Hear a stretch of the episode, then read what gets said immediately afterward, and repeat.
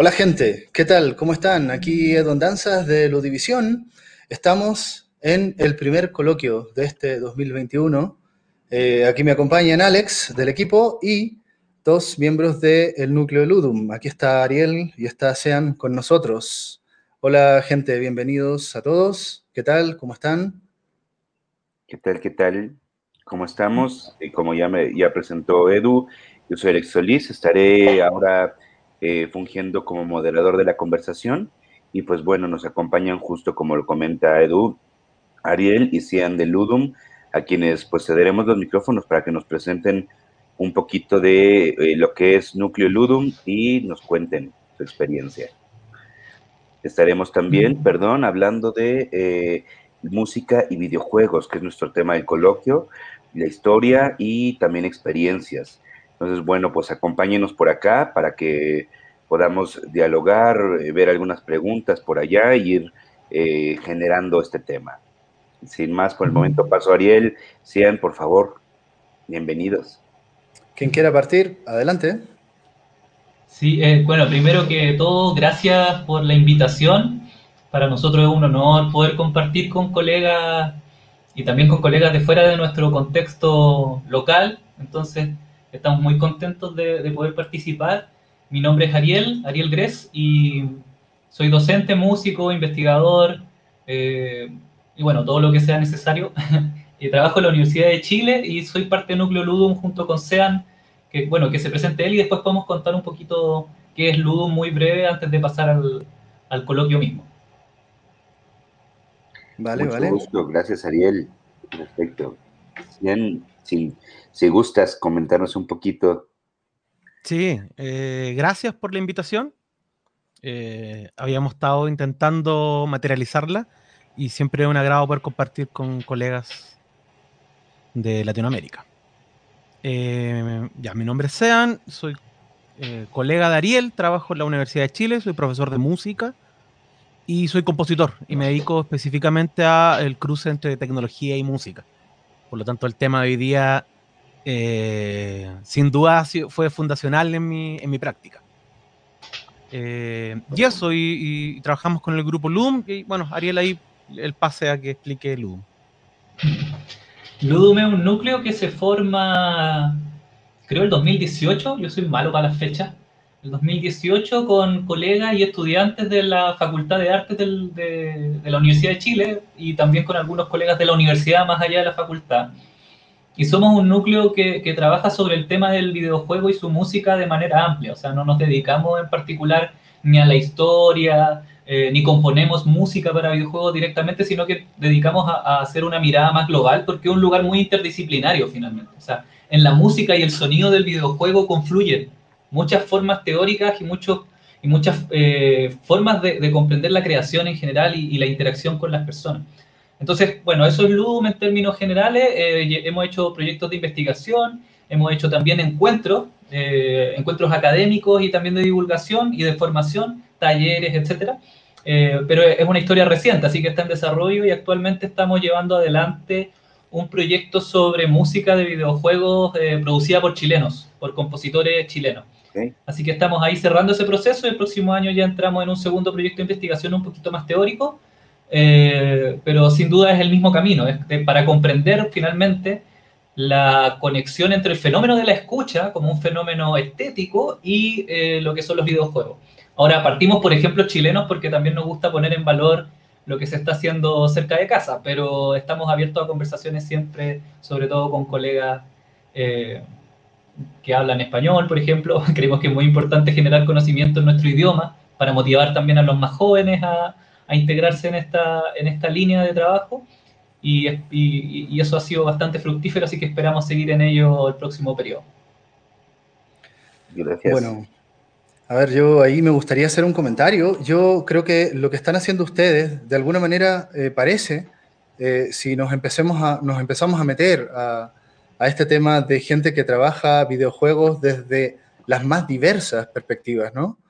Eh, vas a empezar a encontrar, ¿no? Eh, personas que trabajan, oye, videojuego e historia, videojuego y feminismo, videojuego y música, como lo hacen ustedes, videojuego y psicología. Inicialmente la audición partió un poco en esa línea, eh, videojuego y distintas cosas, ¿no? Eh, en los 90 había mucho profesor, ¿sí?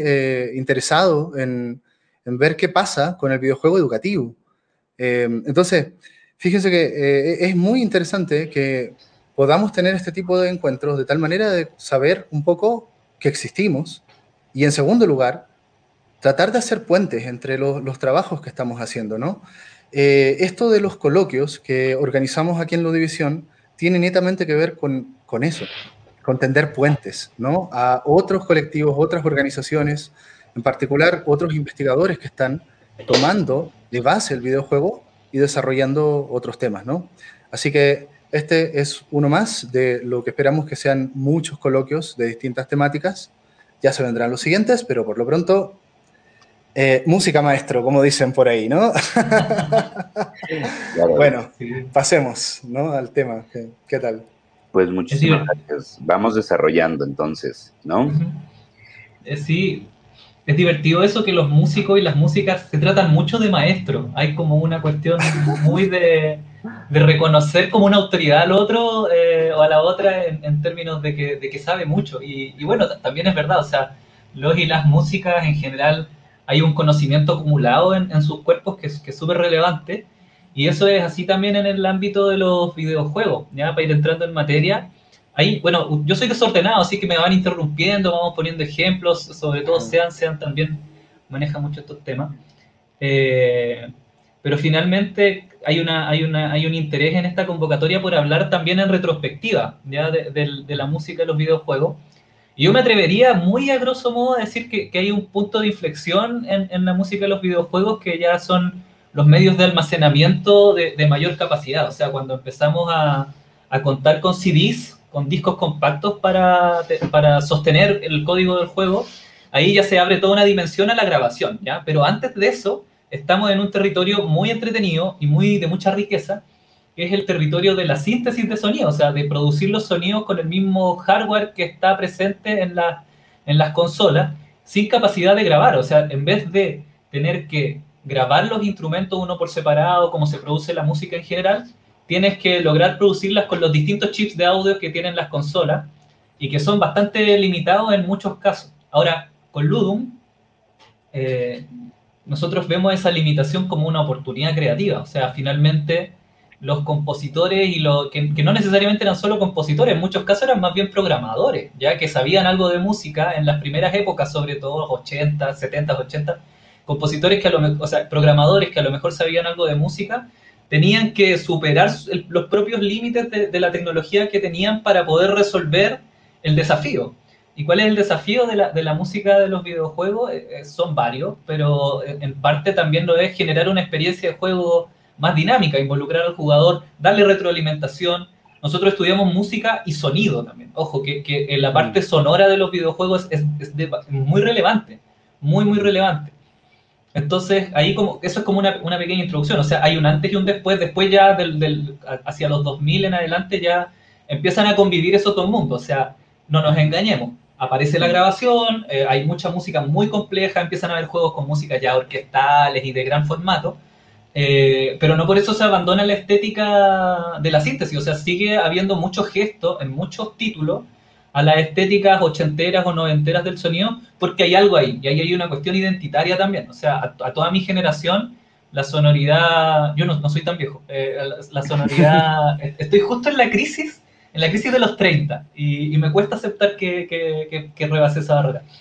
Eh, pero claramente soy, soy un niño en los 90, entonces ahí toda esa estética sonora es, muy interesante. Entonces, ahora que vayamos haciendo como un ejercicio más histórico, nos vamos a ir dando cuenta que mientras más atrás, el problema es, es como más, es más limitante y obliga a los compositores a, a, inventar procedimientos y a inventar formas de, de, de, hacer lo que quieren hacer.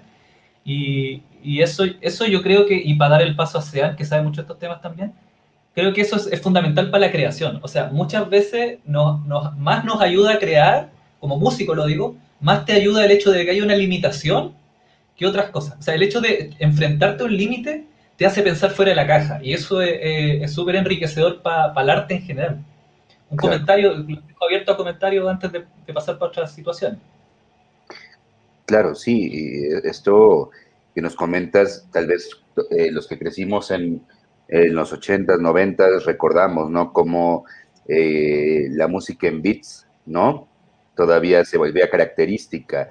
Eh, y como nos dice Ariel, tú, ¿qué nos puedes para ir abordando esa parte, ¿no? Esa primera etapa tal vez de la música en el, en el videojuego, de tener que usar los mismos recursos de la consola y no de un estudio.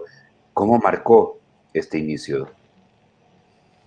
Mira, a mí me gusta pensar la, historia del videojuego como la historia de eh, la economía de los recursos, ¿no? Como la estética que tiene que ver con las limitaciones.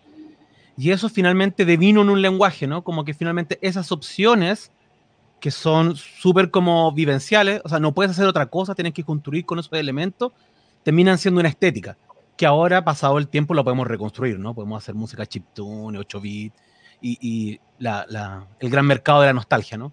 Pero en, ese sentido de, las limitaciones, em, a mí me interesa como, como, recordar que la síntesis, cuya como sentido tiene que ver con no imitar, ¿no? No imitar un sonido de la realidad, sino es un sonido nuevo y que tiene mucho que ver con los primeros videojuegos, ¿no? De, de lo extraterrestre, la invasión, incluso como tiene que ver con el cine, ¿no? Incluso el macartismo, los comunistas nos quieren invadir, con la metáfora de los extraterrestres los quieren invadir. Toda esa estética del sonido extraño que no pertenece a esta realidad hizo muy bien con la síntesis. La síntesis hizo muy poco por imitar em, como instrumento, más allá que uno podía escuchar una caja, en el fondo era un ruido, ¿no? Que, ocupaba todo el que ocupaba todo el, como el espectro sonoro.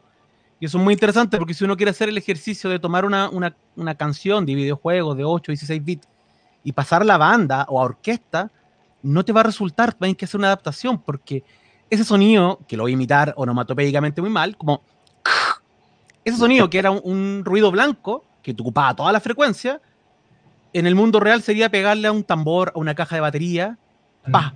Eso no, no tiene sentido.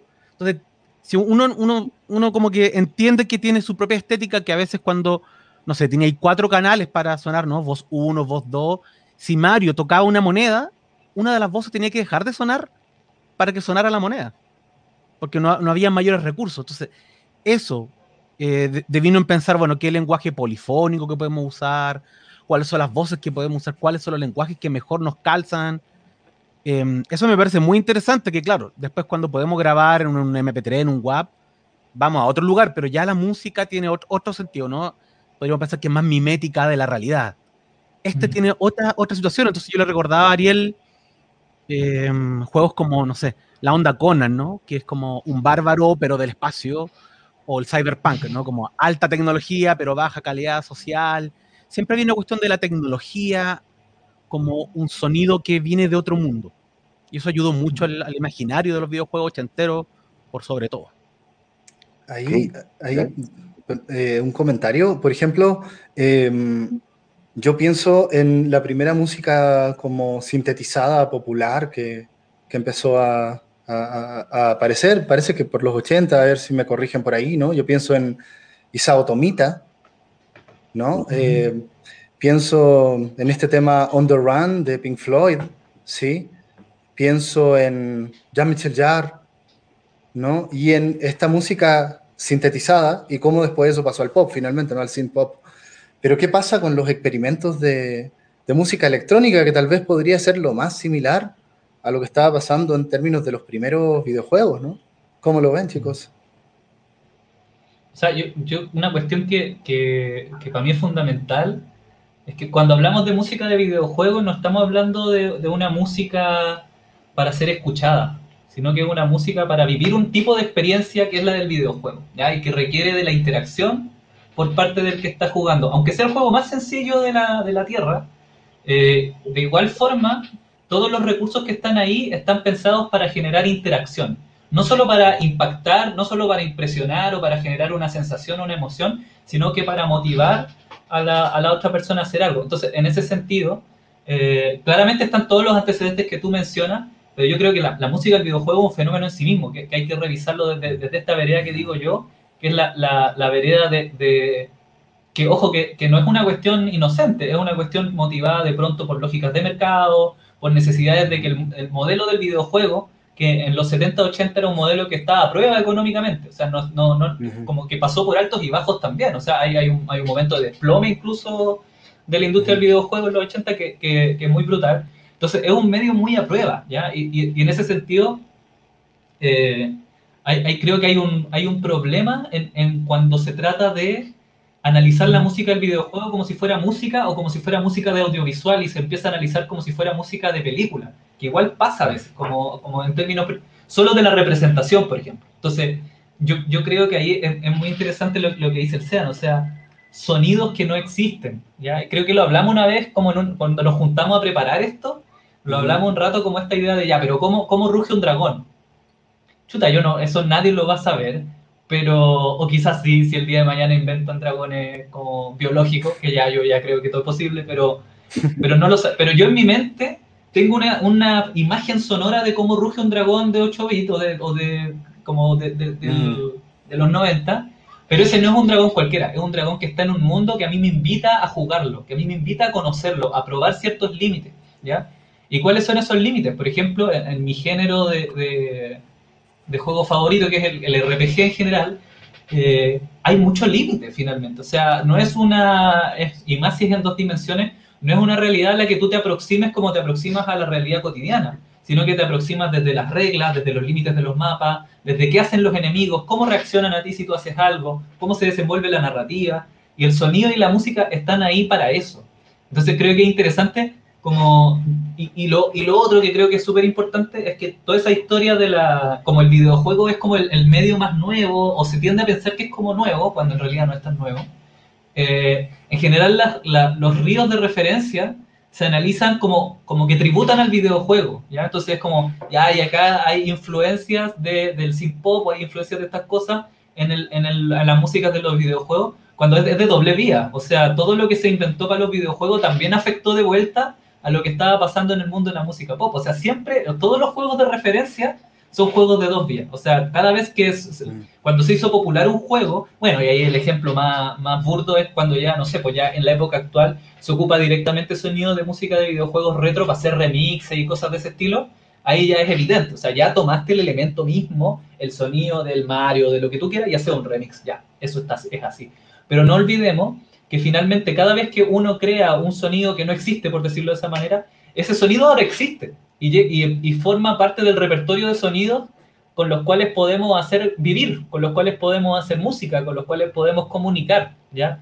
Y, y en ese marco también eh, los sonidos de los videojuegos han trascendido su, su propia límite, o sea, el sonido de las monedas del Mario, por ejemplo, todo el mundo lo, lo conoce, y es un juego que no necesariamente todo el mundo ha jugado, ¿ya? Sobre todo generaciones más nuevas, pero estoy seguro que más gente conoce la música o el sonido de las monedas que gente que ha terminado el juego, por ejemplo. Eso es evidente. Como a lo mejor hay, niños o niñas que han jugado dos, dos etapas, una etapa, porque sí, y lo abandonaron. Entonces, el sonido ya trasciende su propio límite eh, del medio del videojuego. Claro. Ahí creo que tocas un tema interesantísimo, que es cómo se da esta respuesta dialéctica entre crear algo de donde no existe y que ese algo nuevo que existe, como puede ser las monedas de Mario, ¿no? Pasa a ser parte del repertorio cultural, ¿no? Del acervo de referentes, ¿no? Eh, ¿Cuáles podrían ser eh, algunos de los sonidos creados en esta música de beats, ¿no? Que hoy día se han vuelto parte de nuestra cultura pop o de nuestra cultura, referentes culturales, los emblemas digo, desde su perspectiva, ¿verdad? Esto no va a un estudio estadístico, eh, ni mucho menos, sino a una este, experiencia personal. Eh, no sé, ahí Ariel, sean quien guste.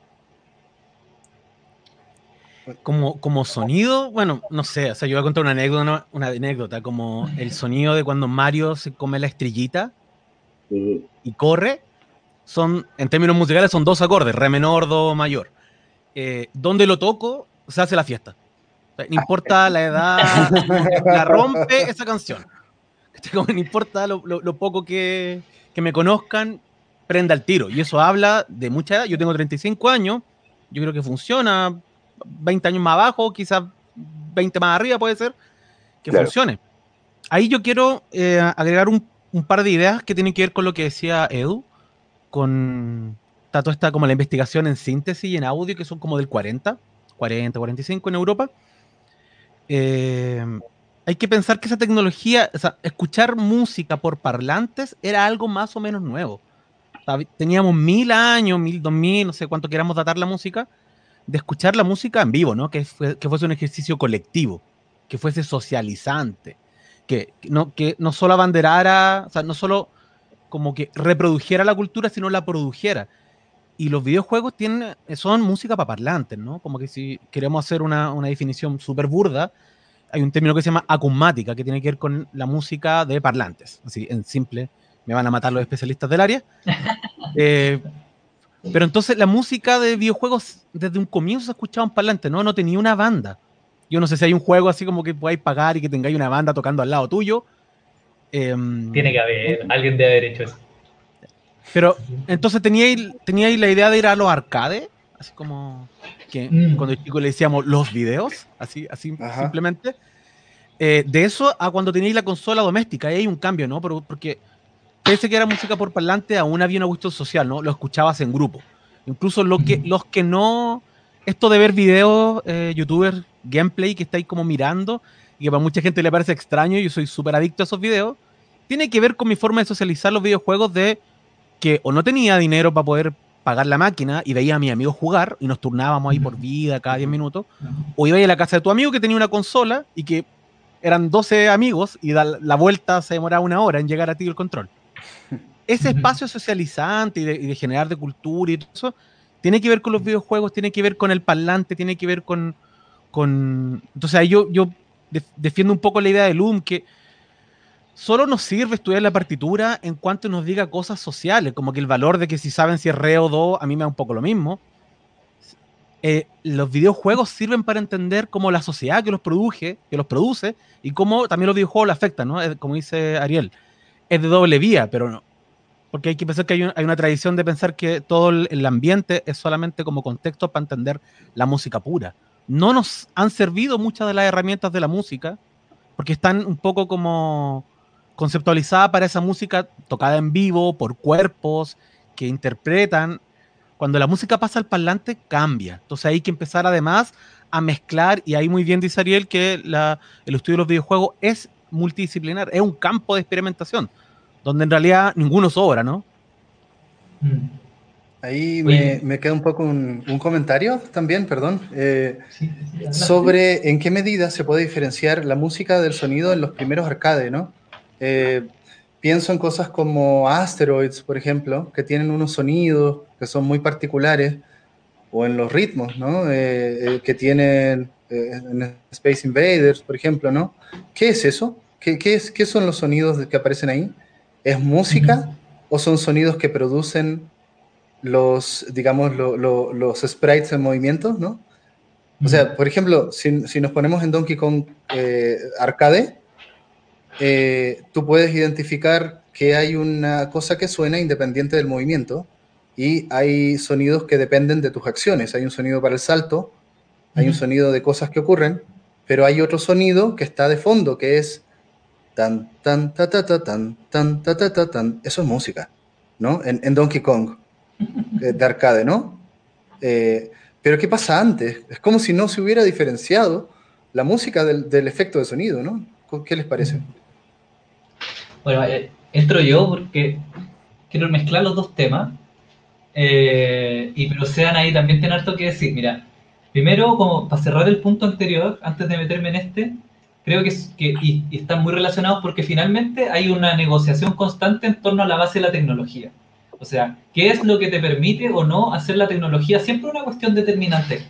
Entonces, en ese sentido, lo que, lo que estamos hablando como de cómo es la experiencia de escuchar, esta idea de ir a los arcades, finalmente es, un, es una experiencia sonora muy cacofónica. Porque ir al arcade tú no escuchas el juego que estás jugando tú. Tú escuchas todos los juegos que todo el mundo está jugando alrededor, y en general a un alto volumen, porque sí, porque no sé por qué vivimos en un mundo de una estética de que más fuerte es mejor y que más bajos suena mejor, lo cual es una cuestión que a mí siempre me ha eh, estresado auditivamente. me gusta escuchar las cosas despacio. Eh, pero ahí está. Y antes de pasar al otro, el, punto de inflexión, o sea, como hagamos la lectura ahora, o sea, finalmente antes de la invención o de la masificación en realidad, antes de la masificación del parlante, la escucha de la música era más bien en vivo. O sea, tú ibas a un concierto o si eras de clase acomodada, a lo mejor había un piano en tu casa y alguien que sabía tocar lo escuchabas ahí. Después aparece el parlante, parte de la música grabada y hay toda una revolución.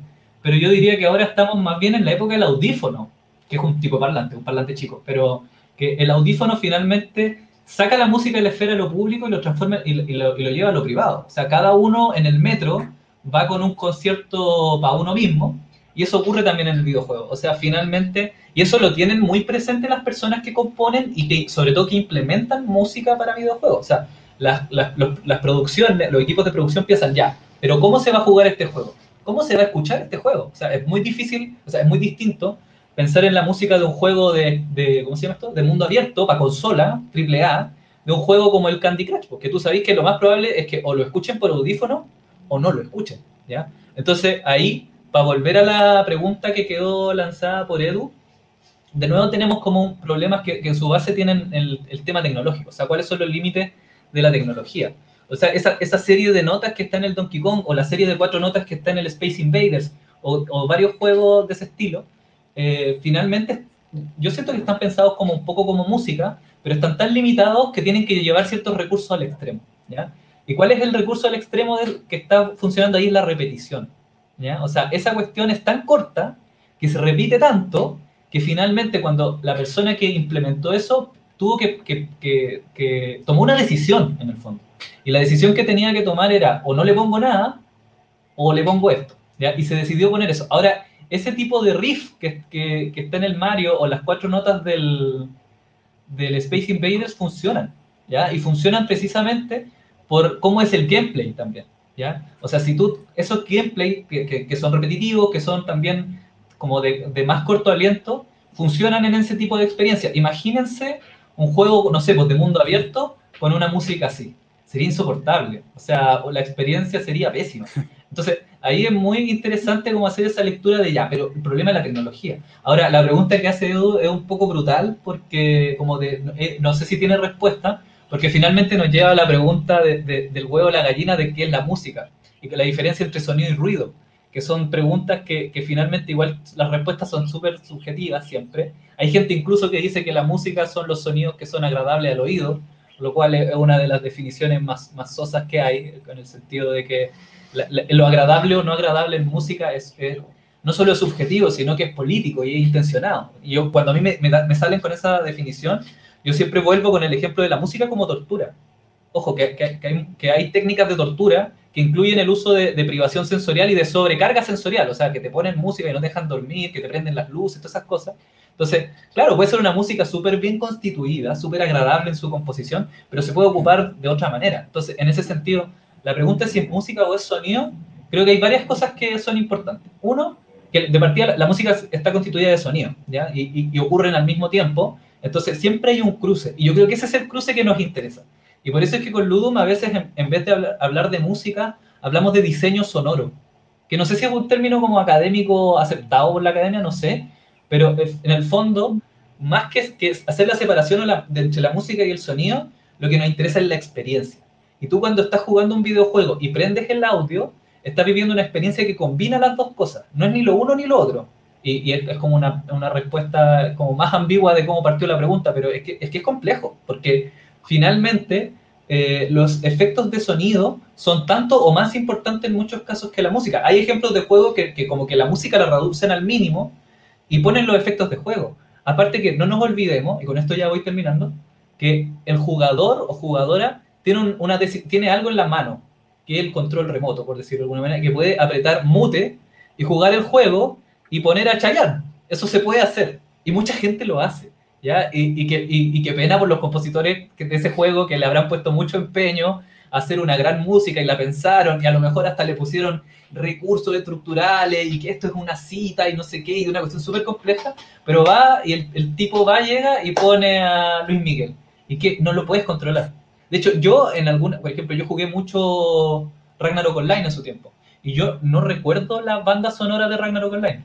Yo, y hay gente que la ama, hay gente que le Son hermosas, ¿eh? Yo, yo, a mí yo se me viene como 10 a la mente. Son preciosas, pero yo siempre lo jugué escuchando cualquier cosa, ¿ya? Y eso es una experiencia interesante, ¿ya? Y también hay muchos juegos que tienen en las opciones los dos slides. Tienen el slider de la música y el del sonido. Y hay una experiencia súper entretenida que es bajarle a la música y dejar solo el sonido. Y poner otra música o dejarlo en silencio. Y yo no sé si hay algo más estresante que un juego en total silencio. Y ahí el mundo de los juegos de terror también hace juegos con las ausencias. No solo se trata de lo que te presentan, sino también de lo que te ocultan. Y, no sé, no, yo siempre he tenido esta sensación como de, por ejemplo, RPG, y doy un ejemplo y cierro. RPG, eh, en general, la música de pelea de un RPG tienen varias claves comunes, o sea, son como en general un poquito más rockeras que el resto de la banda sonora, eh, aparece más tarro, más, un pulso más rápido y tú te vas como, como te pone de alguna manera en una sensación de pelea. Pero una música que a mí me marcó para toda la vida es la pelea contra Miguel de Chrono Cross. No sé si alguno le dio con ese juego, pero la pelea eh, Es tristísima, ¿verdad? Es muy triste, son unas cuerdas muy lentas que aparecen de la nada. Eh, ya tengo la melodía acá es preciosa. Podemos poner el ejemplo de. ¿Son, violines? Son violines, ¿verdad? Es, un cuarteto, me imagino. Son varias, no son solo violines, son varios instrumentos de cuerda. Y, y, la cuestión es que finalmente el hecho de empezar una pelea, que además es muy difícil en comparación con lo que uno venía jugando hasta este momento, porque Miguel es un tipo bastante poderoso, que a todo esto ocupa puras magias blancas, puras magias de, que son o de luz o de rayo, así que por ahí hay una teoría que dice que, Miguel es crono, y a mí me encanta esa teoría, estoy siempre dispuesto a defenderla en un, en un duelo de sables con quien quiera, porque, la, hija, la hija de Miguel, que es Lina, finalmente tiene el pelo del mismo color que Crono y los ojos iguales que Marle, entonces cualquiera que quiera disputar conmigo a cualquier hora de esa teoría, yo estoy dispuesto a enfrentarme. Compañero, Vamos, vamos con este podcast sobre Chrono Cross no Trigger contigo después. Yo voy, yo voy. Ese, es de mis temas favoritos. Pero lo que quería decir, aparte de esa teoría que me encanta, es que eh, finalmente el hecho de que la música sea pausada te, te, ofrece una experiencia de juego de una gravedad muy alta. O sea, tú, tú entiendes que estás en un momento crítico del juego y en una pelea muy compleja, no solo en términos de dificultad de juego, sino que también de gravedad emocional. O sea, algo está pasando ahí. Y en ese sentido es una música de jefe, no tradicional, porque lo que te hace no es estresarte por el jefe, sino que te lleva a un vacío. Dice, oye, ¿dónde estás? ¿Qué estás haciendo? Y uno se empieza a cuestionar éticamente las acciones del jugador, porque después, en el fondo, la narrativa ahí te está cuestionando, te está diciendo, oye, pero ¿de verdad quieres anular este futuro y tiene un rollo con el viaje en el tiempo, que lo podemos discutir en otro podcast? Pero lo que quiero decir es que, para darle el paso a Sean también, que finalmente la experiencia sonora está construida por los sonidos, por la música y también por lo que, por lo que te esconde esa, esa experiencia. Súper, claro. Tocas bastantes temas aquí importantes. Ahorita vamos recopilando algunos de ellos, pero Cien, por favor, para darte también voz ahí. Dame un segundo, ya, eh, ya que estaba, estoy anotando todas las ideas que tenía antes que se me vayan. eh, voy a tratar de tomar un poco, a ver, cuando, cuando organizan, hablando de lo, de los como sonidos temperados, no temperados, Maya, que nosotros, como que yo siento que esa, discusión está superada, los chips cuando los diseñan, diseñan voces, así como estas voces van a emitir notas y esta va a emitir un sonido no determinado, ¿no? Como un ruido, un ruido que se, asemeja probablemente a los instrumentos de percusiones, y hay una cosa ahí como de, simular eso. Eh, eso cambia rápidamente y a lo que me refiero que como el diseño ingenieril pensó con la estructura de sonido, o sea, como de ruido y, música, ¿no? O los pequeños ruidos que ya estaban a esa época incorporados, ¿no?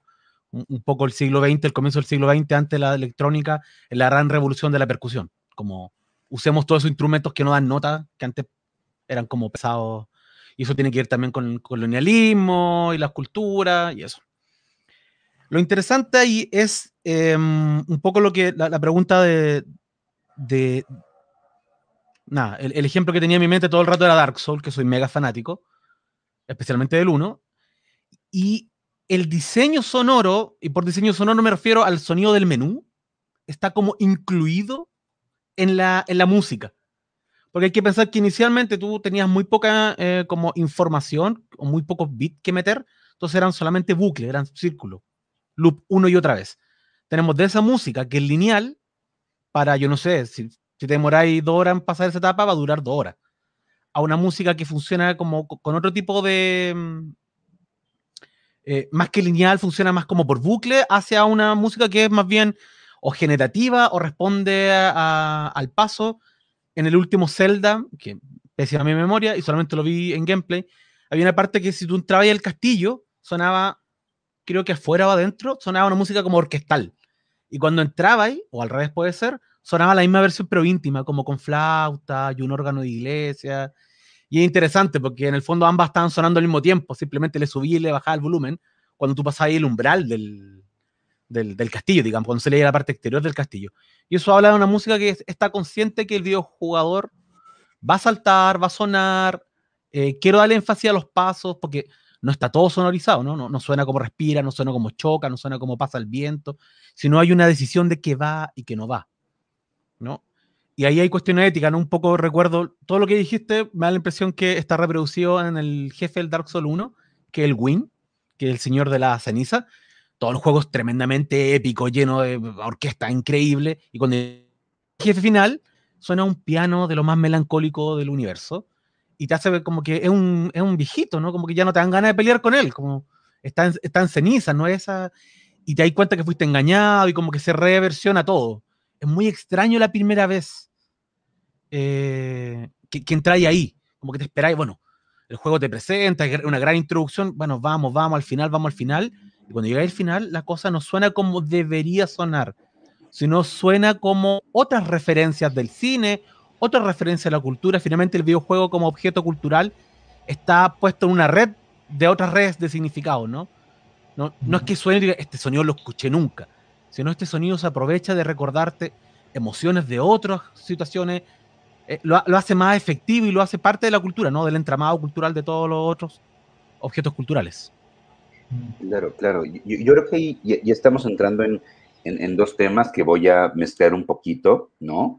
Porque ya están tocando, que tiene que ver justamente, como lo, lo, mencionaban ya, el paso de eh, la música del videojuego al CD, ¿no? Allá poder tener cargado, allá poder tener composiciones aparte, y cómo esto da un, una oportunidad narrativa, que, lo, es lo que se comenta, ¿no? Cómo esta música te genera algo y hay una diferencia con el cine, porque si hablamos del la música y la narrativa que genera, pues ya podríamos referirnos tal vez a la ópera, al cine, pero el videojuego es distinto. ¿Qué pasa ahí? Eh, ahí, por ejemplo, cuando mencionas lo del paso al CD, eh, me parece, creo que es importante detenernos un poquito en la época de los 8 bits, eh, de Nintendo, Sega Genesis, NS, Super Nintendo, porque creo que ese periodo, antes del CD, marcó mucho a, al mundo. Básicamente yo no creo que sea una cosa únicamente generacional, ¿no? Y ahí me gustaría plantear un par de ejemplos, porque creo que los ejemplos pueden ser de alguna manera muy ilustrativos y si lo jugaste, probablemente vas a evocar la música sin mayor problema, ¿no? Eh, primer ejemplo, el Prince of Persia original de Jordan Mechner, mm. eh, un juego eh, de plataformas cinemáticos, fundó el género, básicamente, en donde eh, gran parte del juego es en silencio, pero tú escuchas el sonido de los pasos, de las trampas, de todo este tipo de efectos de sonido, pero llega el momento en donde tú tomas tu cimitarra y suena un jingle árabe, ¿no?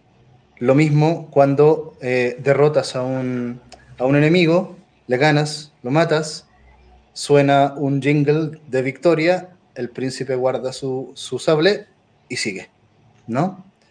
Eh, versus la versión de Super Nintendo, por ejemplo, donde ya tiene música, ¿no? Eh, eh, a lo largo, una música ambiental a lo largo de todo el juego. Ahí hay un ejemplo, por ejemplo, no sé qué les parece ese uso, por ejemplo, de los jingles, ¿no? En un juego silencioso, ya que estamos con temas de silencio, y el segundo, que creo que es como un poco el antípoda, eh, son los juegos de Mega Man DNS, ¿no? Eh, muy famosos por su música.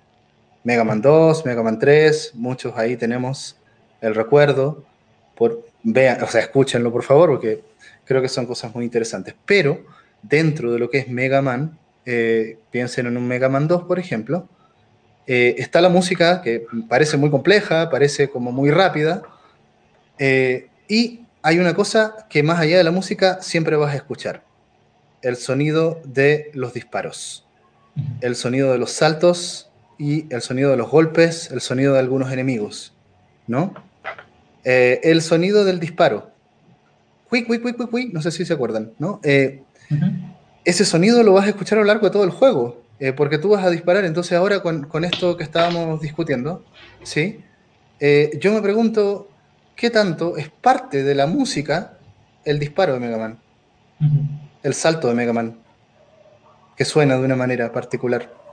La caída, como, ¿no? Hay un sonido de, de que Mega Man toca el piso.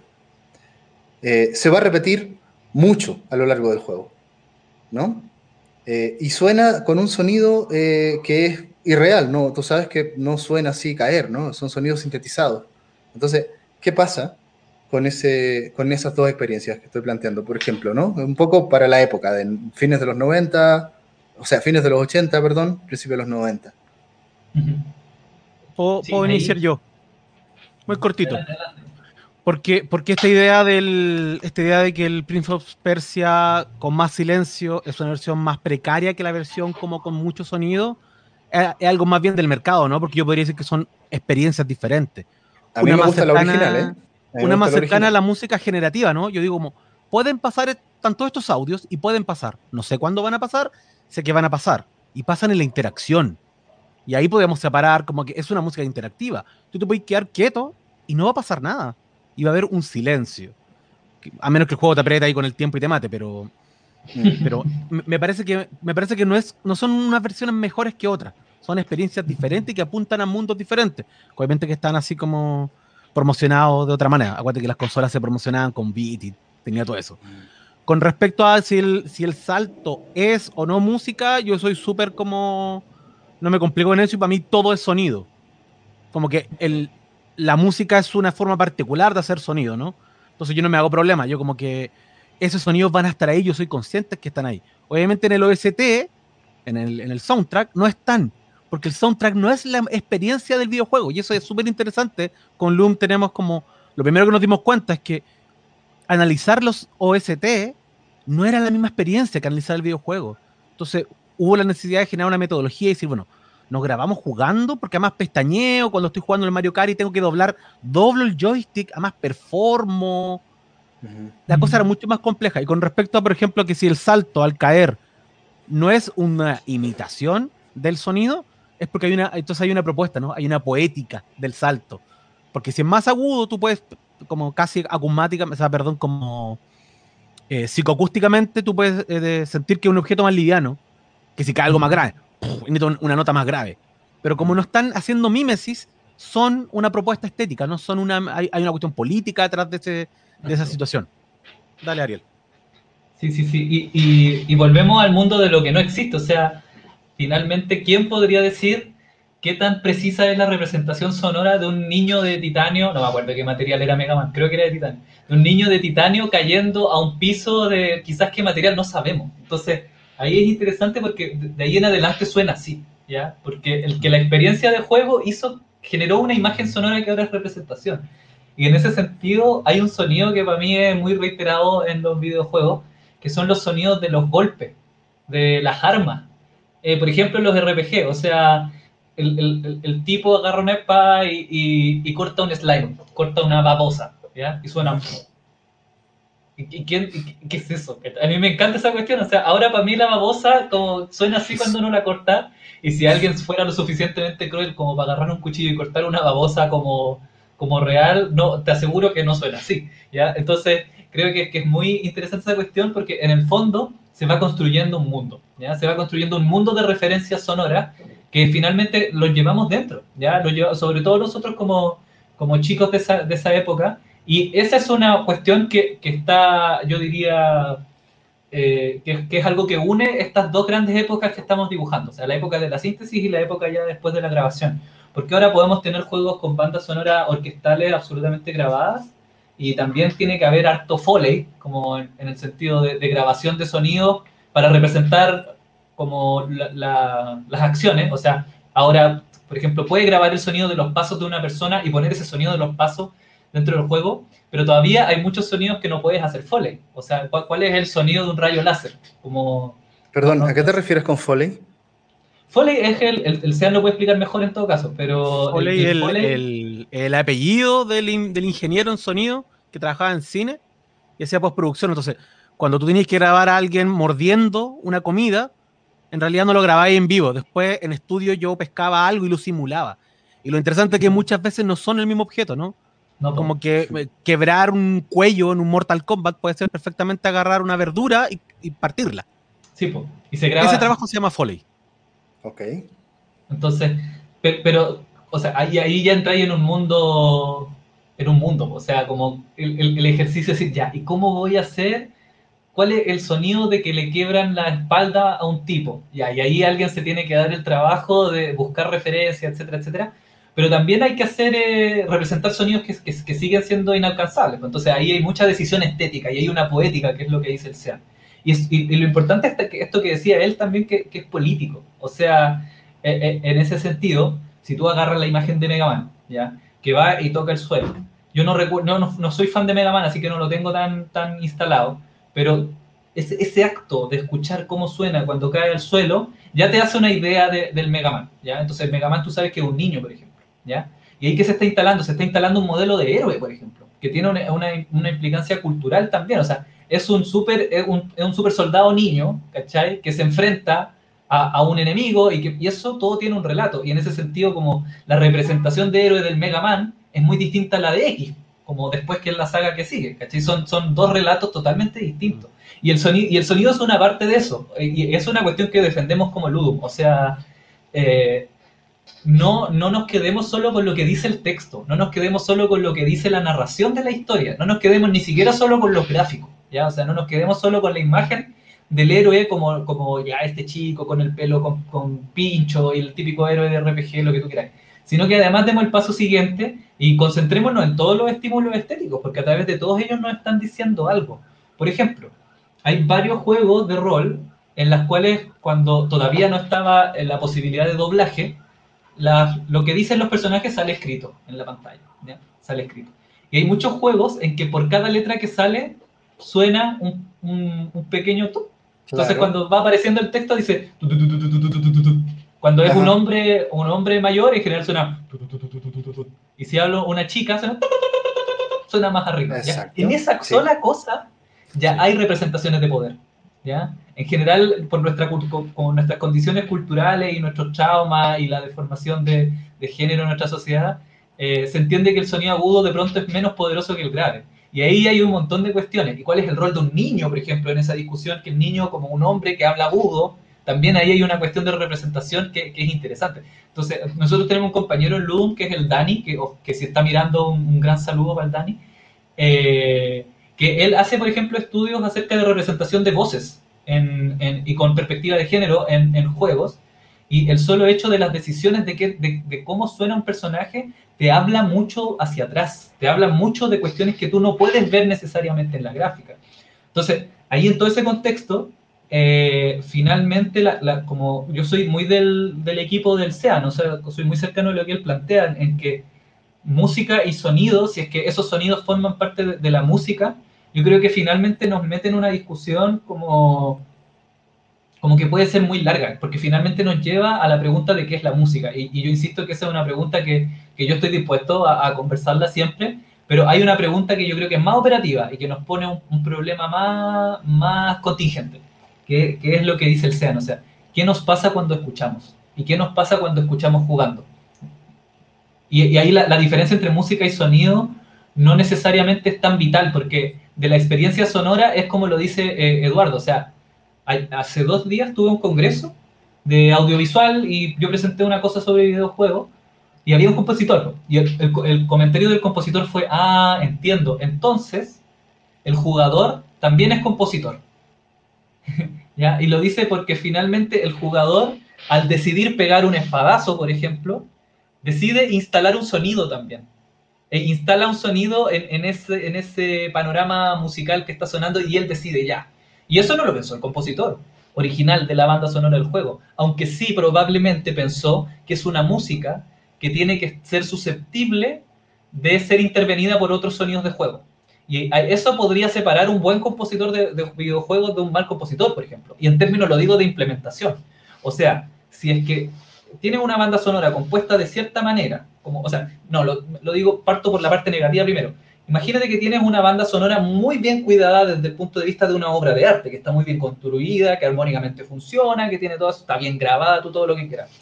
Pero es una, es una banda sonora que no está pensada para tener sonidos arriba. A lo mejor en el ámbito de la producción no se deja espacio a las frecuencias. Y cuando suenan, lo, cuando suenan los sonidos, hay choques de frecuencia que, claro, uno como persona no, yo no soy sonidista, entonces yo no tengo esa, esa, esa noción tan desarrollada, eh, pero incluso uno lo escucha como algo desagradable, suena sucio, ¿ya?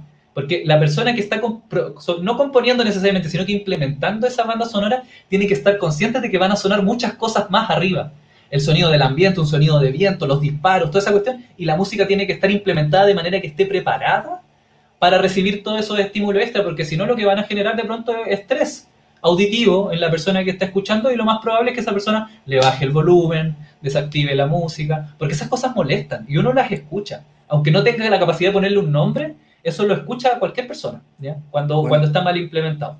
Bueno, no sé, no sé si se aplica para Silent Hill, ¿no? Donde tú estás escuchando ruidos que son muy molestos. ¿no? Pero ahí es, un poco... ahí es una decisión. Claro. ¿no? Y con el mismo Dark Souls que se menciona, ¿no? Hay enemigos que escuchar la música te ponen un mood que nada más no lo derrotas, ¿no? Mi experiencia con alguno de los eh, bosses fue necesito poner mute para poder pasar este, este boss, ¿no? Pero, Alexi, dime cuál es, para entrar en la... Eh, ¿Sabes que estoy hablando de Dark Souls 3? Con los hermanos, ¿no? los hermanos, ahí yo tuve que poner en mute porque no podía. No podía, este, los que son gemelos, ¿no? No me recuerdo el nombre, no podía definitivamente, ¿no? O, o los Red de Zelda Ocarina los zombies de Zelda Ocarina cuando te miran y te gritan, ay, yo, yo me arrancaba esa cuestión. Sí, claro. Y uno, aparte uno era cabro chico, yo era niño, entonces me daba miedo de verdad, ¿cachai? Sí. ¿Sabes lo que hay, quiero destacar un poco ahí? Eh, traer a colaciones, aparte lo del sidechain, que es lo que hablaba un poco Ariel, que es como cuando se baja, se, sí, una cosa súper técnica, lo que pasa es que yo, hago clase en sonido. Eh, se baja el volumen cuando, sí, sí. cuando va a entrar una voz, se baja el volumen, como la radio, como la televisión. Se puede hacer eso, o como dice el Ariel, un compositor más inteligente diría, no voy a ocupar esas frecuencias donde van a ir las voces. Listo, y así no peleo. Pero el punto que plantea Ariel a mí me, gusta porque no es, es como, bueno, ustedes lo saben como son investigadores, no solo, no solo es como investigar lo que está dado, sino también, finalmente, como cualquier investigador contemporáneo, finalmente está hablando más de la relación que tiene uno con el objeto cultural. Como que no hay un, no, hay como una especie como de verdad absoluta. Entonces, desde ahí es súper interesante tu nacionalidad, como lo escuchaste, el videojuego se puede jugar de mil maneras, ¿no? Con una tele más vieja, con tu familia peleando, en, algún contexto. Y todo eso son variables que entran en la lectura, ya con la interactividad, con todas esas situaciones, ¿no? Entonces, claro, cuando dicen que el muy interesante lo que, lo que se dio cuenta un poco el compositor, de que si alguien aprieta un botón y pelea y suena, está siendo un compositor yo pensaría que el que diseñó dijo, bueno, todas estas cosas tienen que convivir. Yo podría pensar cómo sonarían todo al mismo tiempo y diseñarlas de ahí, ¿no?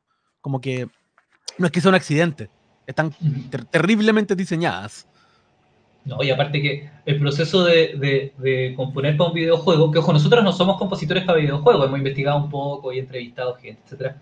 Pero el proceso de, musicalizar y sonorizar un videojuego es mucho más complicado que el simple hecho de componer una música. O sea, hay pruebas, se prueba la música con el gameplay, hay gente que tiene que hacer esas pruebas, le dan retroalimentación a los tipos del equipo de implementación. Por eso, por lo tanto, la palabra implementación, porque entre componer la cuestión y ponerla en el juego y ver cómo funciona, son dos pasos totalmente distintos.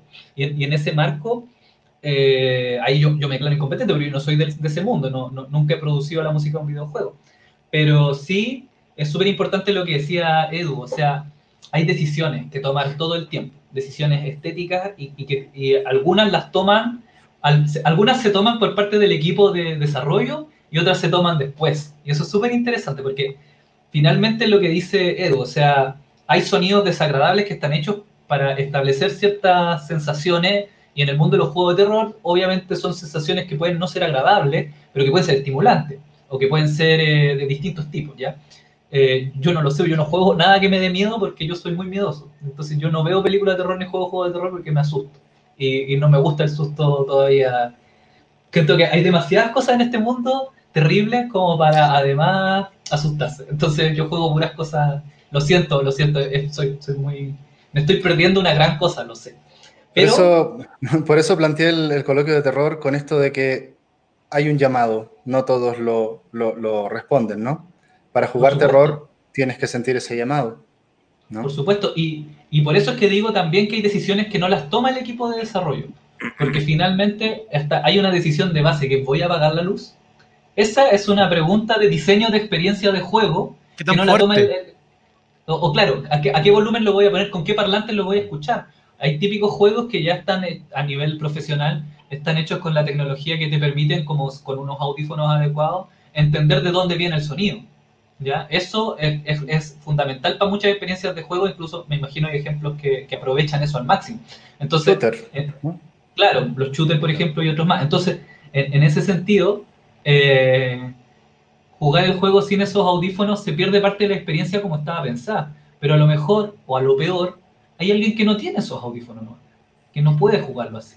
Y, eso es muy importante lo que dice el SEAN, o sea, eh, juegos, jugadores que no tienen una pieza para jugar, un cuarto, una habitación para jugar, sino que juegan en el comedor con, con, otra con la familia al lado, eso también, o, o, que te interrumpen. Entonces, hay juegos y juegos también, porque hay juegos que están pensados para una experiencia muy envolvente, o sea, como que están pensados como para esta cosa que se dice como un poco para que te sumerjas en el juego y estés en la experiencia. Y claramente eso en un cuarto adecuado, con las luces de cierta forma, con ciertos parlantes, con cierta pantalla de cierto tamaño, funciona. Pero ahí empiezan a entrar filtros de clase.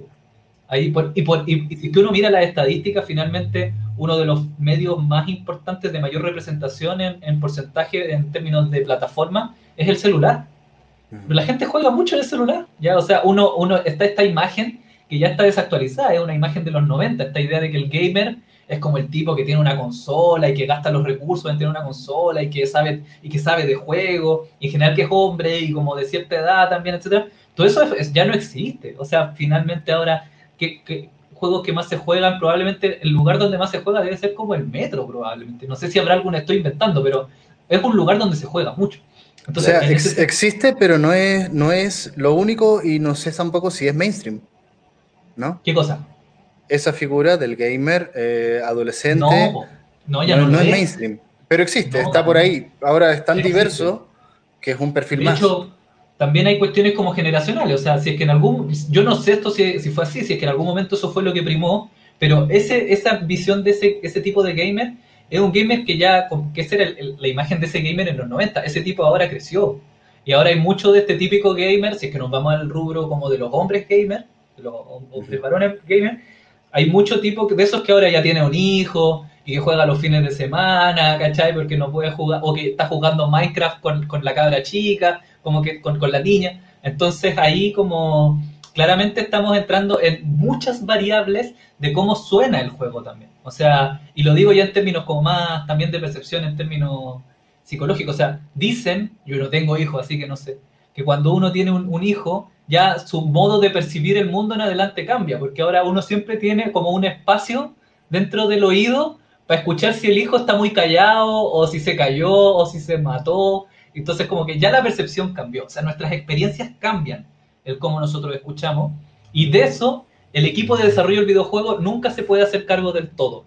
Y con esto cierro, y eso es igual a cómo el equipo de desarrollo del videojuego nunca se va a poder hacer cargo de que aparezca un loco y se le ocurra que si es que aprieta tales botones y se para en tal ángulo, va a pasar la pared y va a poder hacer un speedrun de un juego en 8 minutos. Eso nunca lo puede controlar el, que diseña el juego, porque nunca vas a poder cubrir todas las variables de las ideas locas que se le van a ocurrir a los videojugadores. Y en el fondo ahí toda esa cuestión del speedrun a mí me, me, me la cabeza, porque finalmente se trata de explotar cuestiones que nadie vio antes que tú y que te permiten acortar o que te permiten disfrutar del juego de otra manera, ¿ya?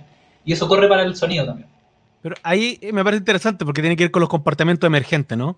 como formas de consumo que no están previstas y que pueden aparecer a partir de, de cosas, ¿no? Yo me acuerdo, había un juego que jugaba de chico que se llamaba XCOM, que algo parecido como a Men in Black, ¿no?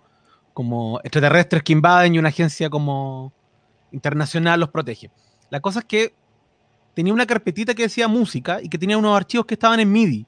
MIDI es un formato que es como una partitura, ¿no? Que es como puro número y el computador lo interpreta.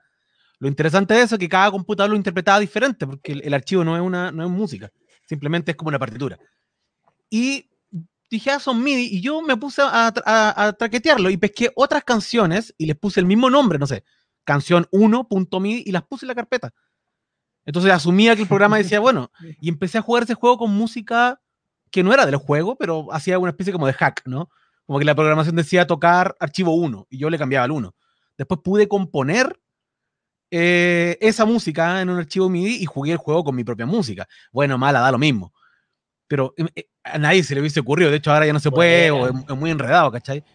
Y ese comportamiento completamente emergente y bueno, probablemente dio sentido mucho de mi forma de componer.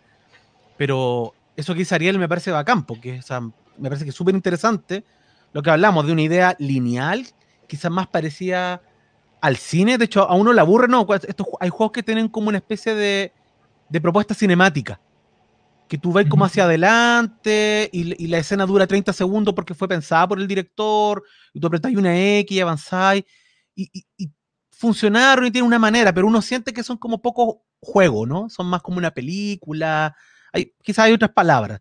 El videojuego tiene en su característica que es interactivo, que no puedes predecirlo, que tú tienes una agencia, eh, tú tienes libertad en cómo lo juegas, bien, mal, puede ser speedrun, puede ser el, jugador mejor del mundo. ¿sí? Tengo un amigo que hace como la. Em, hace la analogía diciendo puede ser como un, virtuoso del violín, ¿no? Como ser la persona que juega mejor del mundo. Jugar a las mejores reglas, esto se juega así, lo juego de la mejor manera. Puedes jugarlo casual, puedes jugarlo, buscar los glitch del juego, puedes quedarte parado. Todo eso hay una, hay una negociación infinita, ¿no? Todo lo que dice Ariel también de de la cuestión social. Yo les comentaba que tuve consola, creo que no tuve consola, tuve computador no. Iba a jugar donde mis amigos. Pero yo me siento como parte de la cultura de los videojuegos sin haber tenido nunca una consola. Como que uno no tiene que tener un cine en la casa, ni comprarse el DVD para decir, bueno, vi la película, ¿no? Cuando estás siendo partícipe del videojuego, es solo cuando juegas.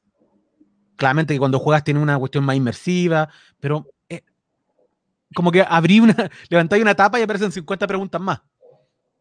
Claro, claro. Oye, y, a todo esto nos lleva alguna pregunta aquí por, eh, que es, ¿el video es realmente vital, indispensable la música en el videojuego o se puede prescindir de la música en el videojuego? ¿Quién contesta? Ariel. Ah, yo, lo que pienso es como Claro, había que partir sobre la base, es como el silencio. Yo me voy a poner mucho más filosófico. Como que yo pensaría que la ausencia de sonidos es música, es una propuesta. Es igual de elegir como un color otro color, y decir, bueno, esto suena, esto no suena. Bueno, no suena nada. Para mí está bien. Para mí hay una propuesta sobra. Dale, Ariel, sé menos, menos radical. Yo creo, yo creo que hay una respuesta corta y una respuesta larga. La respuesta corta es que sí. Eh, porque puede la música, puede un juego prescindir de la música, sí, y muchos juegos lo hicieron. Yo creo, o, durante fases del juego eso ocurre, ¿ya? Y como decíamos delante, eso puede ser hasta una decisión estética para generar una sensación de opresión o lo que tú quieras. Yo creo que sí. Ahora, la respuesta larga, yo creo que tiene harto que ver con lo que dice el SEAN, ¿ya? Y claro, uno lo puede poner en términos filosóficos, y también es verdad que, que, el negro es la ausencia de luz, y uno puede mandar un argumento ahí por, por ahí, eh, pero yo, yo creo que finalmente un, un, juego al prescindir de algo o al integrar algo es una decisión. ¿ya? Y que finalmente la pregunta es si es que eso contribuye a una experiencia de juego eh, particular, ¿ya? porque esa experiencia de juego puede ser producir desagrado o puede ser producir agrado, como no lo sabemos, depende del tipo de juego. Entonces ahí de pronto es más interesante la, la, discusión con ejemplos, como, como qué juegos prescinden de, de sonido. Pero una cuestión que a mí se me ocurre, y perdón que vuelva siempre a los mismos ejemplos, son los juegos que me marcaron cuando niño, y uno siempre habla de las cosas que uno lo marcaron. El castillo de Magus en Chrono Trigger. ¿Ya? Chrono Trigger, castillo de. Como Chrono Trigger es un juego bien musical, ¿ya? O sea, la música es bien, es bien presente en la ambientación. Y tiene música preciosa. ¿Te, refieres a cuando muestran el castillo de arriba para abajo o cuando estás dentro? No, cuando entras. Cuando entras y lo que empieza a sonar es como una especie de pito y nada más. ¿ya? Y la música desaparece y se escuchan como unos, como unos quejidos a la distancia. Busquemos, de, pronto voy buscando un ejemplo mientras hablamos, pues, pero eh, el, castillo de Mago en el fondo lo que hace es darte una sensación de peligro inminente porque se presiente de una música, ¿ya? Y lo que escuchas son los quejidos. ¿Los quejidos de qué? No sabes. Están torturando gente, son los monstruos que te vienen a... No sabes, porque es un quejido súper anodino no está explicado, nunca te dicen quién, quién está quejándose, sino que suena como un poquito. Búscate el ejemplo, porque que yo no tengo, no tengo la referencia. Lo que sí puedo decir es que cuando, ahora podemos decir si sonido o no sonido, pero cuando había falta de memoria, cuando, realmente uno podría decir que no le metamos sonido, porque, no porque tenemos 8 bits, eh, nunca se tomó esa decisión. Pues igual se dejó algún espacio para decir, bueno, quizás no todo es sonido, quizás no todo es música, pero en ciertas partes cuando saca la guadaña vamos a poner algo, ¿no? Quiero intensificar, quiero que el canal, como el canal como de comunicación se termine siendo más grueso, porque voy a meter más información. Y te separo el momento normal del momento de la gloria después de la pelea, ¿no? Pero, pero por eso quiero como remarcar eso, cuando se pudo haber dicho, filo con, con, los sonidos porque no tenemos un cartucho, se, se buscaron soluciones, de todas maneras. Claro. O sea, lo que, lo que planteo del Prince of Persia parece que va en esa línea, ¿no? Sí, sin duda, sin duda. Ahora, además de esto, digo, en, lo que él sé que nos va a dar un ejemplo, pero para no dejar el hueco, ¿qué, pasa con esta parte más interactiva y no tan pasiva en el videojuego, donde uno se vuelve el compositor, donde las acciones detonan ciertas piezas o no detonan ciertas piezas? Esto que hablaban del Zelda, ¿no? Cuando te vas acercando al enemigo, eso va detonando la pieza o, la va quitando. Ah, por acá ya está el, ejemplo, a ver, pero no sé si lo corremos o... Ah, ahí me avisan si lo pongo yo, lo pone usted. Voy a hacer una acotación con eso, me acabo de acordar, es una tontera que no me había acordado antes, videojuegos musicales, po. ¿Cachai? es como, estamos hablando siempre como la música, como ya, la música aparece, está, podemos hacer mucha interpretación, pero tenemos desde el rock band a un par de juegos que para mí son cruciales y que están ahí pendientes de una próxima investigación. Escuchemos esto primero, pero después ahí meto el, meto el tema. Está mute el YouTube. The reason I love using StreamYard, well, that's easy. I can make me, Chris Brogan, I can make a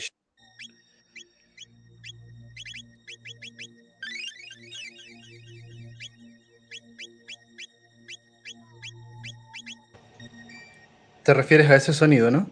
Sí, pues, escucha un pito alto, unos sonidos graves de fondo, y cada cierto tiempo se escucha como ah, ah, ah, ah".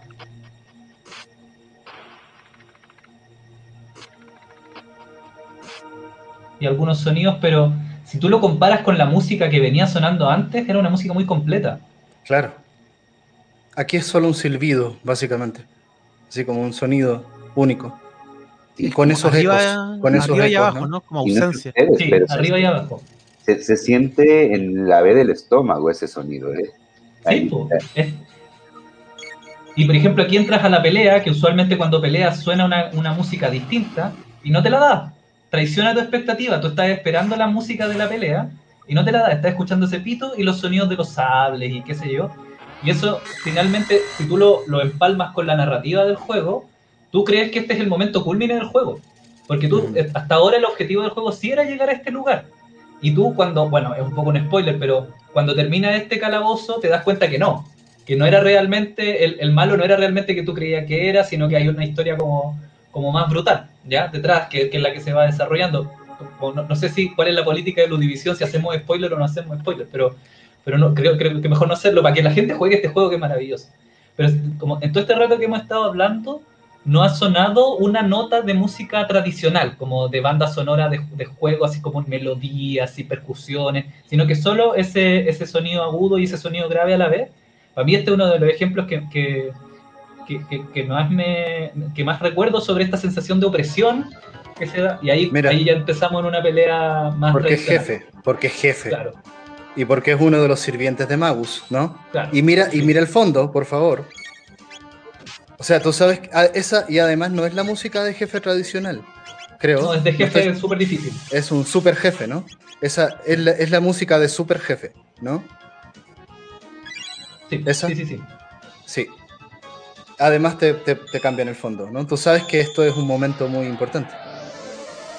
Así que, no, no, no. Y, y aparte que, bueno, sí, yo no quiero transformar esto en un podcast de Chrono Trigger, pero Eh, ya se Eh, viene, ¿eh? Ya se viene. cuenta conmigo.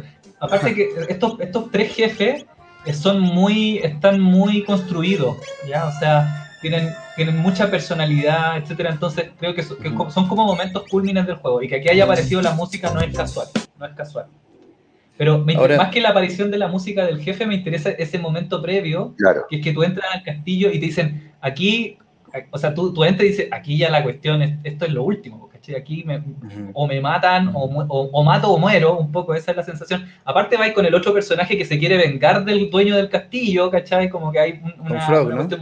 sí, con Frog. Es, es muy emotivo, es muy fuerte lo que está pasando ahí. Y si se fijan, estamos hablando de un juego de hace no sé cuántos años, no sé restar 96, 21 con... 95, no. 96, algo así. Sí, pero no sé, no sé restar, no sé restar 21 con, con 96, no tengo esa capacidad, Eh, pero muchos años. eh, y Es que eres músico, no eres.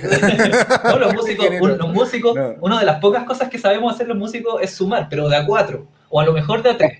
Pero, pero bueno, lo que quería decir es que finalmente esa experiencia sonora eh, es tanto o más intensa que experiencias que se puedan construir con muchos instrumentos o con grabaciones. Aquí los elementos que tiene son muy mínimos, son sprites de 8 bits, o sea, como con limitaciones de colores, con limitaciones de tamaño, son personajes bien pequeñitos. Igual, ojo, para la época había, es un salto, Chrono Trigger es un salto en términos estéticos con respecto a cuestiones que estaban ocurriendo en ese tiempo.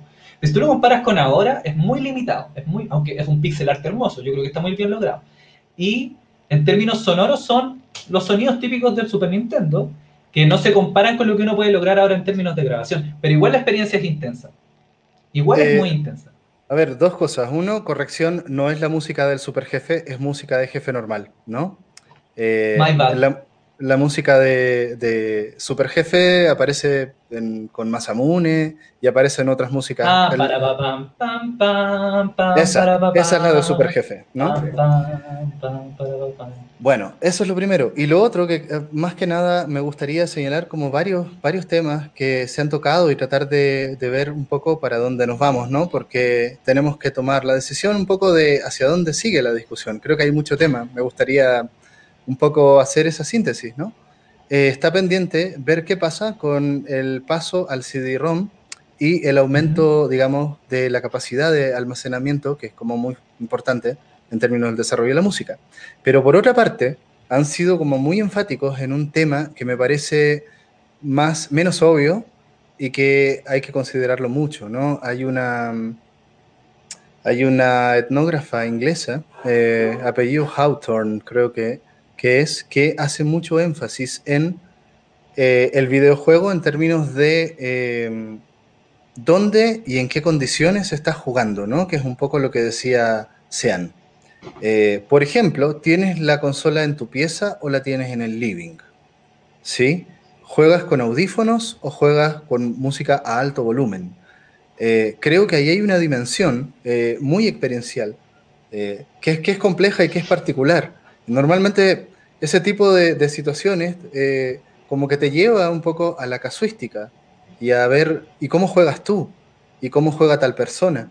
¿sí? Y, y, creo que ese tipo de enfoque es muy importante en estos momentos porque te lleva a visibilizar toda la heterogeneidad que hay eh, en el videojuego en el mundo, ¿no? En el 2019 hubo una iniciativa de tratar de eh, contar la historia del videojuego desde los países periféricos, ¿sí? Eh, tratar de ver qué pasó con el videojuego en Perú, qué pasó con el videojuego en África, cómo juegan los árabes, ¿no? Y creo que justo todo esto tiene que ver un poco con, la visibilización de eso.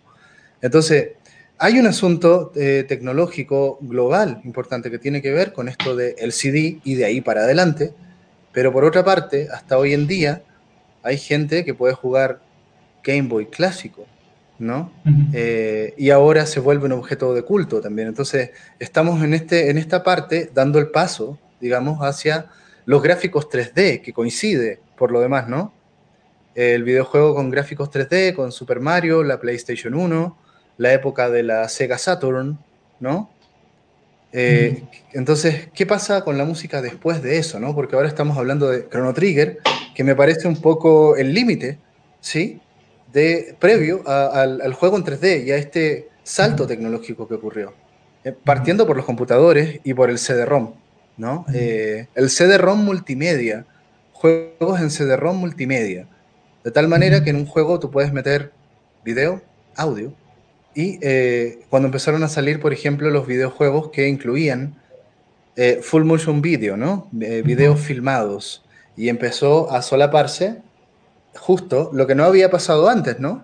Cine, con el lenguaje particular del cine y su música, y videojuegos, ¿no? Entonces, abramos un poco la caja de Pandora de, de Terranigma. Otro título, Excelente juego. Colocas mucho sobre la, la, bandeja de entrada, Edu. Este, aquí este, se rompió la piñata y cada quien toma el dulce que más le guste de todo lo que repartió hoy. Sí, no, no, pero yo creo que se pueden juntar. Eh, de partida, o sea, ese salto es un, es un salto que hay que mirarlo no solo desde la perspectiva de lo audiovisual, no solo desde lo que suena y lo que se ve, sino que también de las reglas de los juegos, ¿ya? Y de los sistemas de juego que implicaron ese salto, en el fondo. Aparte, todo esto en un contexto como de, guerra de consolas, ¿no? Que era otro, otro del contexto. Por ejemplo, no olvidar que, que el, el CD podría haber sido el medio de, un, como una segunda versión del Nintendo 64, que después Nintendo se echó para atrás y toda esa historia que finalmente también es la historia como que tiene mucho que ver con el Final Fantasy VII y, su traslado a, Sony, esa historia que, es muy entretenida y que también explica por qué en el Final 7 eh, los, los, modelos 3D en, el mundo de juegos son chibi, pero en las peleas no, porque como al pasar a Sony los tipos querían darle una impronta más adulta, pero ya había cosas como de estética decididas previamente. Entonces, todo eso, eh, hay una cuestión fundamental, creo yo, que es el paso del 2D al 3D, eh, y que no es ni visual ni musical, sino que tiene que ver con reglas, que es la aparición de la cámara. ¿Dónde tú diablos pones la cámara? ¿ya? Y eso en Mario 64, que es uno de los juegos pivote de esta historia, o sea, como que, que, hacen la bisagra entre las dos épocas, a mí una cuestión que siempre me ha llamado la atención es que lo resuelven narrativamente aparece un personaje que es el que lleva la cámara. Y eso es totalmente innecesario en términos de la jugabilidad. O sea, en la Kitu, no, no, su existencia es, en el fondo, como una necesidad de explicarle a la persona que está jugando que hay un, hay un personaje tercero que es el que está filmando y por eso la cámara está atrás tuyo, ¿ya? Y eso es muy chistoso porque... Y, y, y genera un problema como teórico también. O sea, cuando tú juegas Mario, ¿de quién es la experiencia? en la experiencia del Lakitu. Tú estás como viendo la experiencia del Lakitu que está siguiendo a Mario todo el camino, no sé por qué razón, como por, no sé qué motivación hay detrás del Lakitu para que sea para que haga esa tremenda pega, ese tremendo trabajo de seguir a Mario. El camarógrafo de Mario, el camarógrafo de Mario. Un documentalista. Claro, es, muy entretenido, muy raro. O pasando después a juegos como, bueno, Zelda 64, en el cual la mecánica del enfoque también está justificada en un personaje que es la Adita, que es Navi. Navi. Y eso, ¿de qué me habla a mí? A mí de, lo que me habla es que estamos pasando de una época a otra y que hay necesidad de establecer como explicaciones y mitos. O sea, como que hay una explicación más allá de la necesidad de la jugabilidad y te obliga a, poner personajes, a poner mecánicas nuevas, etc. Y creo que está muy bien logrado. En esos dos ejemplos está súper bien logrado. O sea, Navi finalmente es un personaje de tremenda importancia eh, y la mecánica del enfoque no era una mecánica tan difundida, o sea, es algo que se estaba creando en ese momento. O la capacidad de ajustar la cámara. No olvidemos que el control del Nintendo 64 es, que es bastante horrible dentro de todo. O sea, como no sé si han visto ese meme que sale como un arqueólogo, un, alien arqueólogo y encuentra el, control del Nintendo 64 y dice, ah, esto quiere decir que habían humanos con tres manos. ¿Qué, cómo- qué sentido tiene ese Sí. diseño? ¿cachai?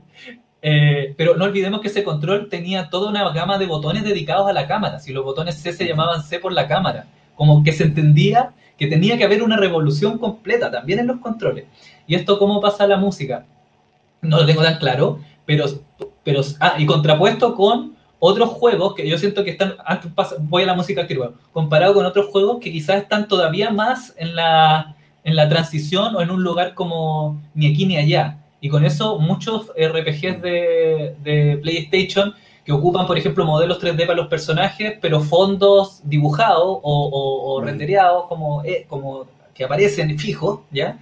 Eh, y ahí hay una cuestión intermedia. ¿Y cómo, cómo responde la música a eso? Yo creo que en gran parte responde eh, con necesidades de tener capacidad de representar otro tipo de espacio. ¿ya? No olvidemos que la ambientación musical también eh, no solo representa emociones, sino que también representa espacialidades.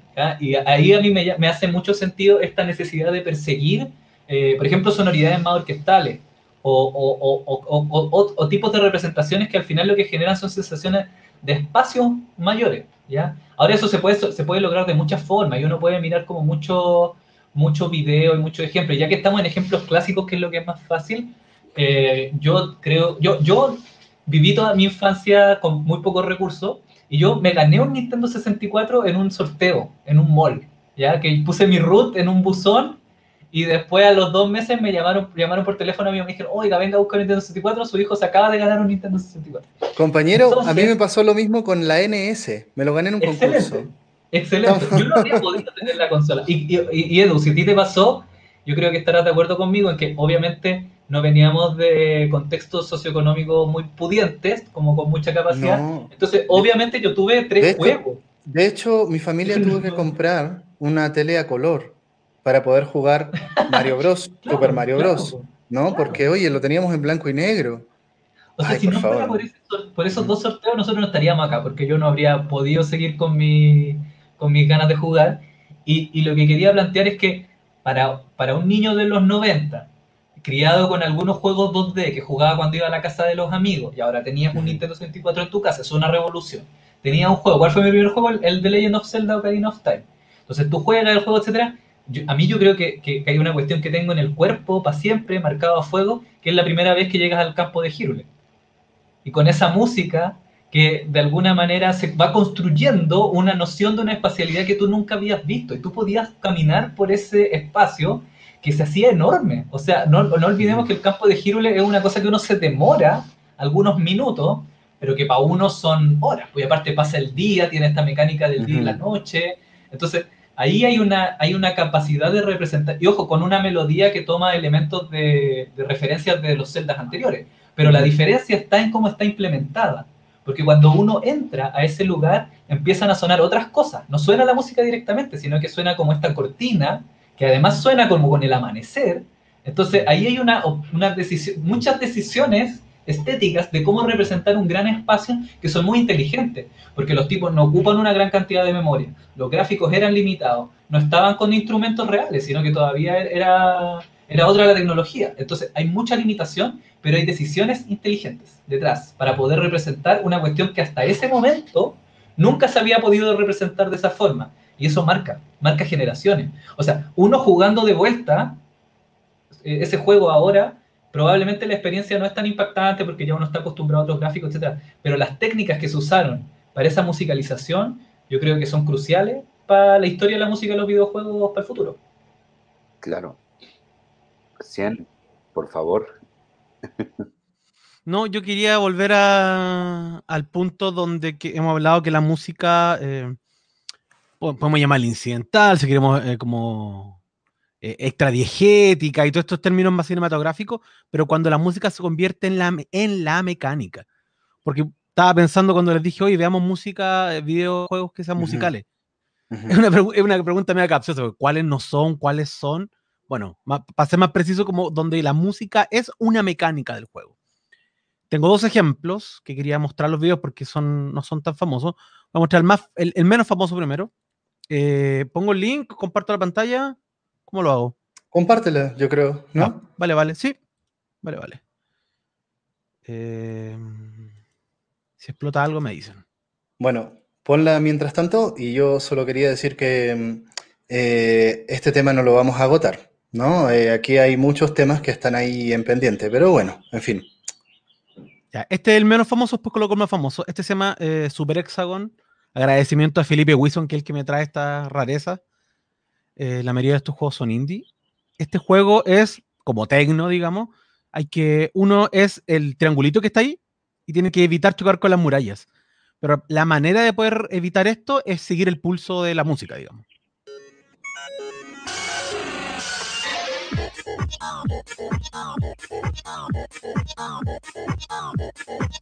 Hexagon.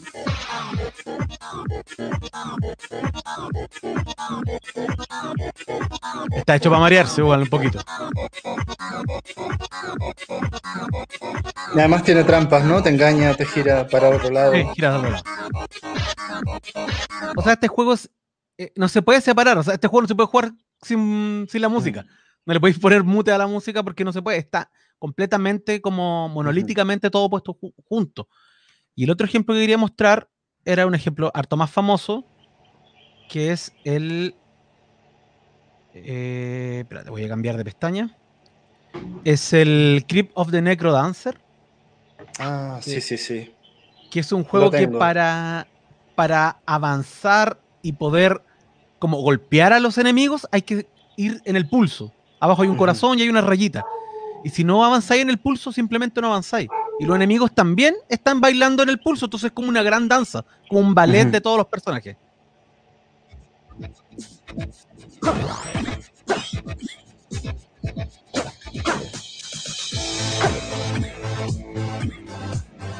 De hecho, te lleva a mover la cabeza, ¿no? Tú tienes que hacer el Claro. pulso para jugar. Tienes que vivir el pulso. Hay que, sí, pues hay que ocupar el cuerpo, claramente. Y uno entra como en el flow, ¿no? Uno entra como Sí, una especie de, sí. de ritmo, de mantra, no sé cómo decirlo, en donde empezáis como a hilar 50 movimientos.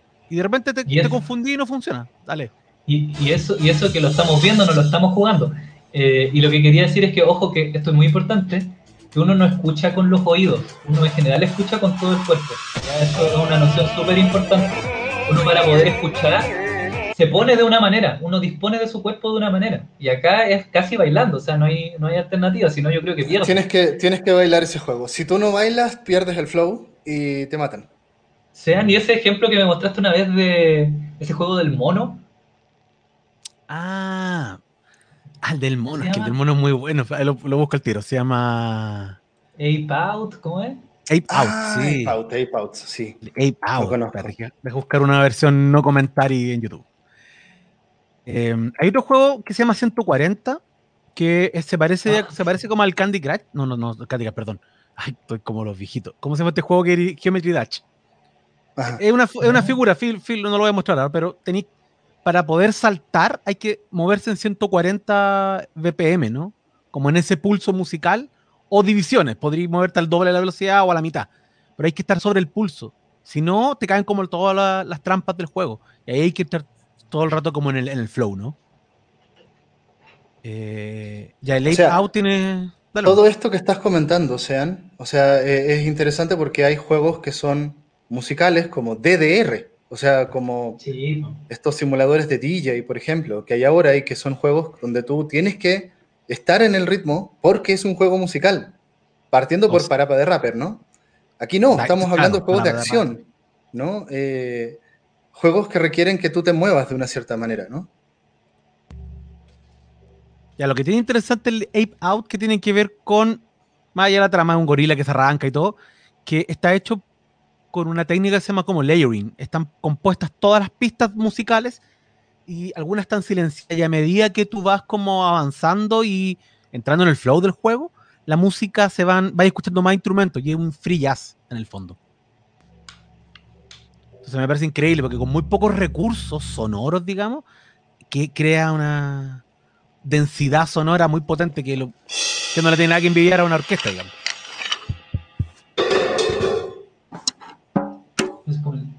Parta- partamos por eso, partamos por eso. Se escuchan las baquetas, todo.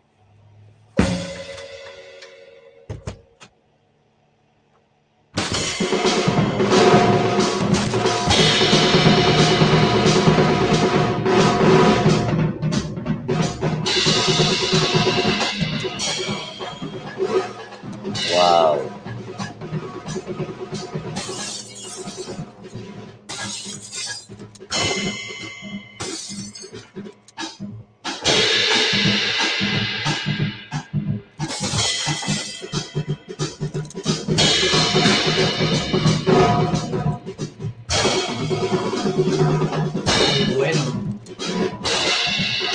Oye, lo otro es que no sé, no sé qué opinan ustedes, pero eh, no sé, esto, yo insisto, siempre voy a decir, perdón, con ustedes es un poco un pecado decir, es que yo no soy músico, pero es que el, es, o todos lo somos.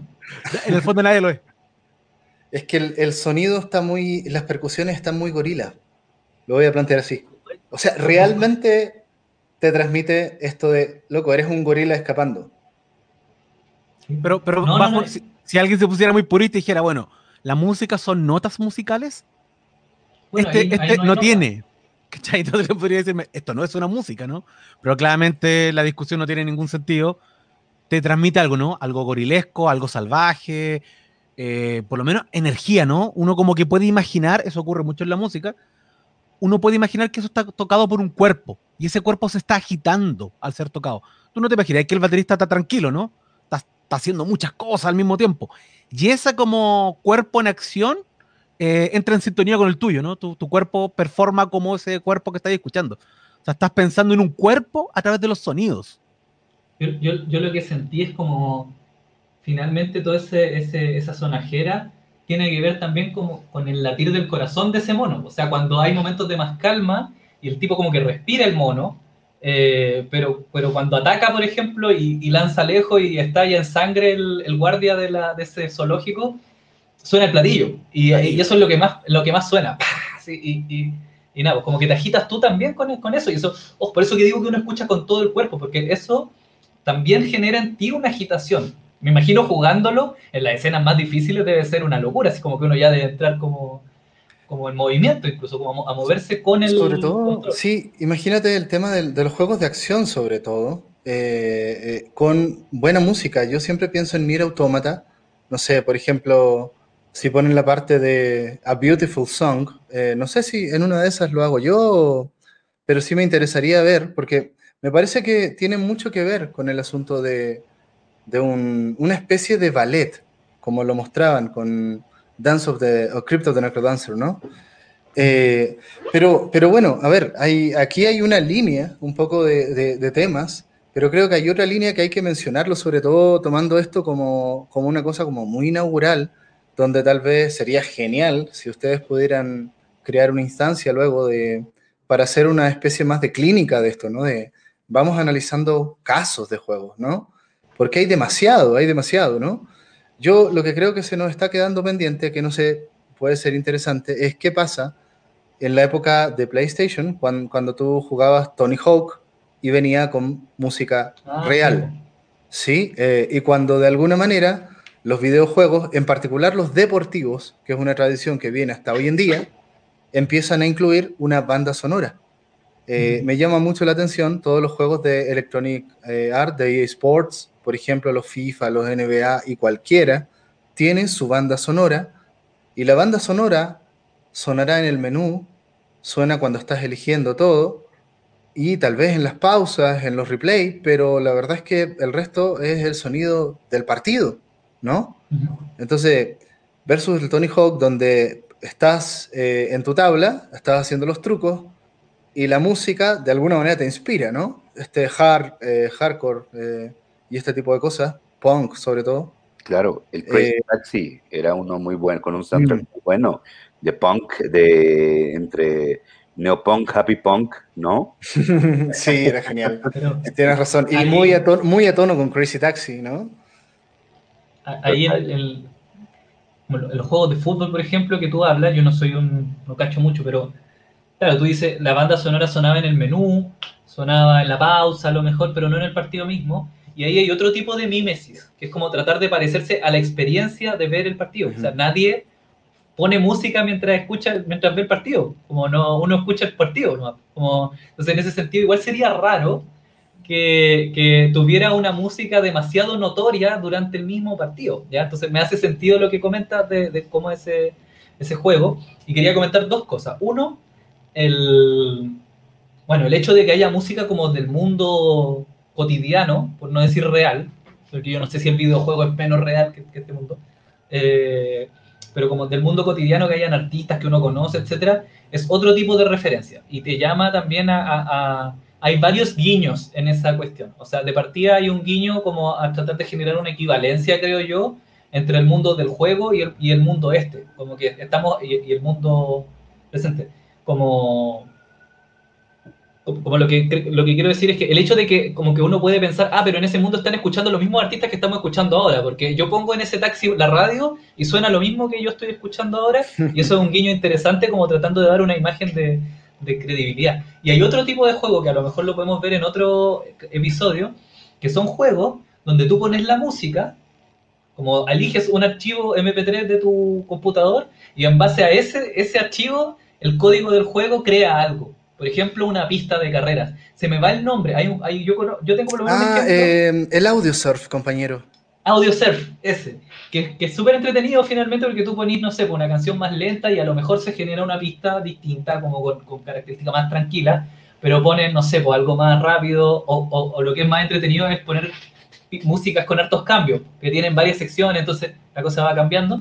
Y ese es otro fenómeno que yo creo que, que, también es, es como al revés. No es la música lo que se genera en base a las acciones del juego, sino que se crea un escenario en base a la música que tú le pones. Claro. estimados masters, eh, hemos tocado acá un montón de temas, ¿no?